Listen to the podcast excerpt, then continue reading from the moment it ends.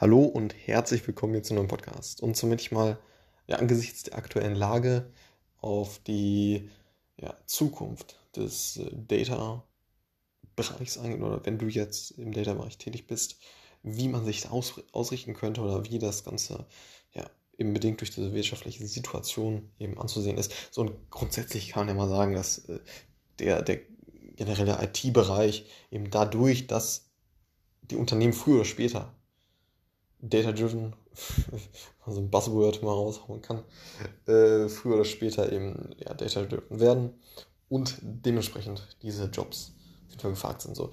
Und ansonsten ist ja noch der, der, der, der zweite Hebel, den man hat, hm, dass man, dass man sich ein Unternehmen raussucht, was ja, in, in, in möglichst allen, allen Marktphasen vernünftig performt. So. Und wenn man jetzt ein Growth-Unternehmen wie Netflix äh, rauspicken, dann ist es natürlich so, dass die ja, einen nicht so großen Programm haben. Das heißt, ähm, ja, ist eben so, dass, dass dieses Geschäftsmodell an sich relativ äh, leicht kopiert werden kann. Äh, da kommt es natürlich extrem stark darauf an, was man für Inhalte dort anbietet. Also Netflix, ähm, ja, Netflix-only mäßig. Ähm, ne, das ist äh, so, so, sonst wandern eben die Kunden ab zu, zu anderen äh, Marktbegleitern, wie eben Disney Plus oder Amazon Prime etc. So, und ähm, andererseits gibt es natürlich Unternehmen, die haben einen sehr, sehr großen Programm wie Apple, Microsoft und so. Und eben bei mir, also ich bin jetzt nicht, äh, nicht fest angestellt bei der Rewe Group, sondern äh, Werkstudent.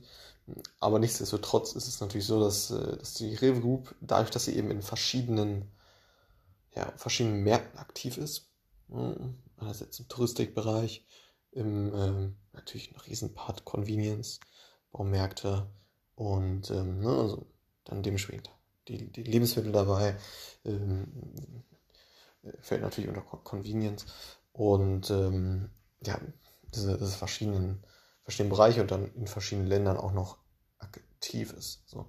Und auch noch einen IT-Part dabei hat und so weiter.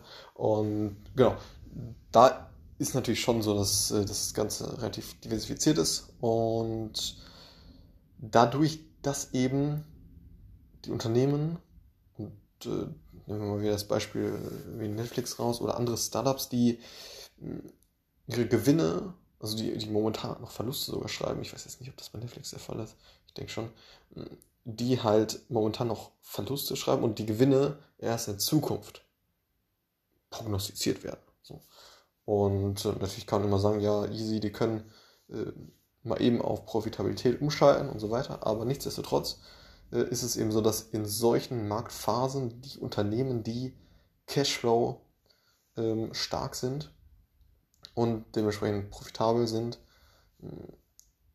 die tun sich natürlich deutlich leichter, weil das Geld, was man jetzt momentan verdient, ist natürlich deutlich mehr wert als das Geld, was man in der Zukunft verdient. So. Und vor allen Dingen in, in dieser Marktphase, wo wir halt eine hohe Inflation haben.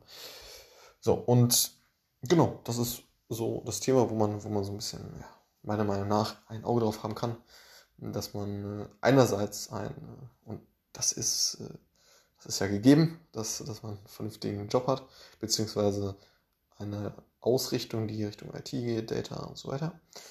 Und andererseits eben, dass man schaut, dass man ja, ein Unternehmen wählt, was ganz gut diversifiziert ist, aber und eben auch äh, in, ähm, in den aktuellen Marktphasen eben auch gut performt. So, und da kann man natürlich auch sagen, okay, vielleicht sollte man kein Startup nehmen. Es kommt natürlich jetzt auf an, wie so die Risikoneigung von einem ist. Und weil es schlicht und ergreifend so ist, dass, ja, gibt es ja irgendwie die, die Zahl, äh, eins von zehn, zehn Startups gehen, äh, gehen dann dementsprechend pleite und so weiter. Das ist komplett normal. Ne? Muss halt jeder selber wissen, ob er, ob er die entsprechende Risikoneigung hat, um halt in einem Startup zu arbeiten. So. Und ich habe bereits an äh, zwei Startups gearbeitet. Äh, nicht, nicht sonderlich lang oder so, aber ist natürlich auch echt cooles, cooles Thema. Also natürlich mega dynamisch und hat natürlich ebenfalls viele Vorteile. So. Ja, da muss natürlich jeder selber wissen, was er da macht. Und ähm, genau, das sind so meine Überlegungen diesbezüglich. Ich bin auf jeden Fall sehr, sehr glücklich momentan bei der äh, Rewe Group und ähm, Genau. Das zu meinen Gedanken. Bis zum nächsten Mal. Ciao.